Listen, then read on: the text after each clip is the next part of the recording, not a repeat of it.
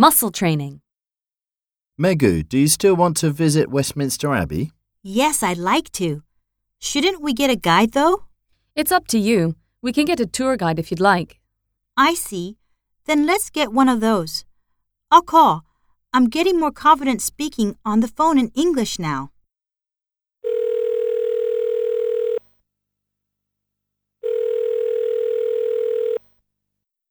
Westminster Abbey Information Desk. How may I help you? Hi, I'd like to reserve a tour of Westminster Abbey. Can you tell me how much it is, please? The tours cost three pounds, but you have to pay for entrance too. Oh, how much is that? Eighteen pounds. Or you can buy a yearly pass for forty pounds. We have student concessions available as well if you're interested. Okay, I'd like three adult tickets with a tour, please. When for? Um, this Sunday at noon. I'm sorry, but we're closed to the public for worship on Sunday. Saturday then? Yes, that's fine, but only until 1.30.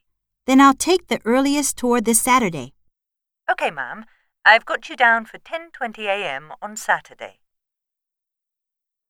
The Church of St. Peter at Westminster, or Westminster Abbey, dates back to the 11th century and has been where British monarchs have been crowned since 1066.